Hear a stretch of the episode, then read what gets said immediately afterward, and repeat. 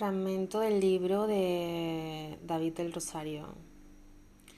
Eh, dice, mi hijo ha tenido un accidente con la moto. Entre paréntesis, creo. Me ha pasado un camión por encima. Tenemos tiempo de sobra. Podemos desayunar con calma. Tomar una ducha placentera lavarnos los dientes con tanta paciencia que puede considerarse un masaje de encías y salir de casa con minutos suficientes para no caer en ningún atasco traicionero. La noche anterior le hemos quitado el polvo a nuestras habilidades matemáticas para contar ovejas, mientras la corteza cerebral imaginaba cómo sería el lugar o el ambiente con los compañeros. Por experiencia propia y también gracias a curiosos experimentos, sabemos que cuanto más nos esforcemos en relajarnos, en dormir lo antes posible, más tardaremos en conseguirlo.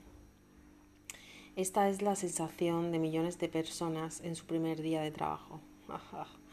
El segundo día será ligeramente distinto. El desayuno no transcurrirá con la misma calma.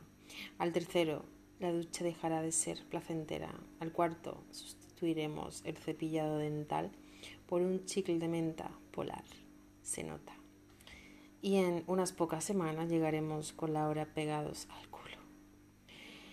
El primer día de trabajo siempre nos llueve un aluvión de información novedosa, nombres, cargos, programas informáticos que no hemos visto en la vida, claves, procedimientos, la localización de la máquina de café. Imprescindible. O del despacho de dirección a donde acudiremos para pedir un aumento de sueldo. Entre tanta información novedosa el primer día, tenemos que preguntar hasta para encontrar el baño.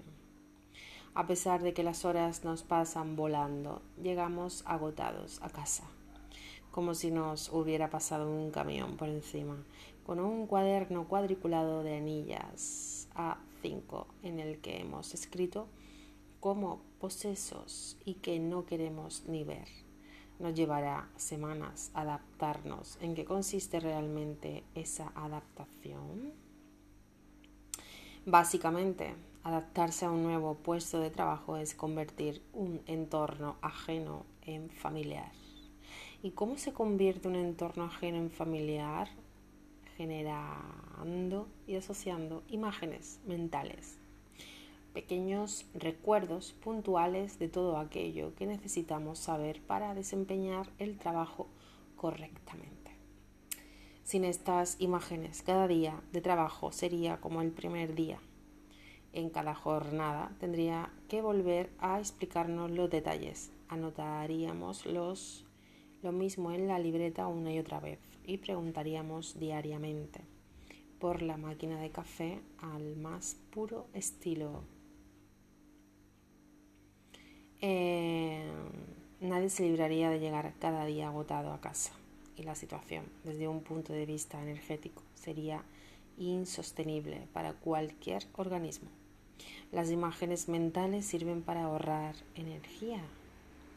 Si traemos aquí la idea del cerebro universal, alguien puede pensar, y no es posible acceder al chollazo del conocimiento universal para aprender a toda velocidad cómo trabajar en el departamento de marketing de Amazon o sacarme sin esfuerzo un título de telecomunicaciones. Desgraciadamente no funciona así. El cerebro universal es un espacio de conocimiento esencial, accesible a cualquier persona sana que ofrece aptitudes innatas para el lenguaje, la empatía, la honestidad o la confianza, siempre y cuando contemos con los estímulos adecuados sobre y basta con vivir la vida. Pero lamentablemente el marketing o la inteligencia o la ingeniería no figuran en la lista de conocimientos esenciales porque son conocimientos fabricados por el nombre para satisfacer unas necesidades concretas. Incluso a veces nos inventamos necesidades para luego satisfacerlas. lo llaman negocio. Este conocimiento fabricado es el saber que se acredita con títulos o experiencia profesional que tanto valoramos actualmente y es un proceso dirigido desde la razón. En los primeros años de vida el aprendizaje se alimenta de estímulos que despiertan el conocimiento esencial. Con la llegada de la madurez cerebral, sobre los 20 años de edad se le da la vuelta a la tortilla.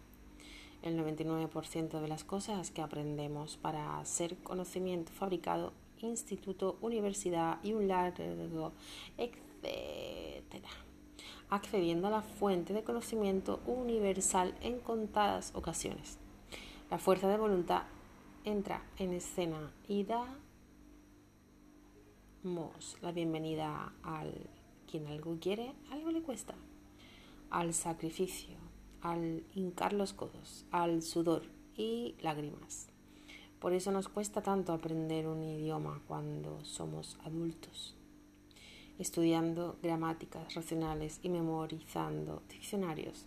Y por eso también nos cansamos tanto el primer día de trabajo. Definitivamente las personas estamos hechas para vivir experiencias y no conceptos. El conocimiento del cerebro universal no ocupa espacio. Es innecesario fijarlo en el sistema nervioso. Nos sobra y basta con un acceso directo para llegar a él siempre que un estímulo lo requiera. Por contra, el conocimiento fabricado es olvidadizo y hay que usarlo constantemente para no perderlo. Cada conocimiento fabricado es un puzzle compuesto por miles de piezas, a las que llamaremos imágenes mentales, y requieren de un pegamento especial. La atención. La atención.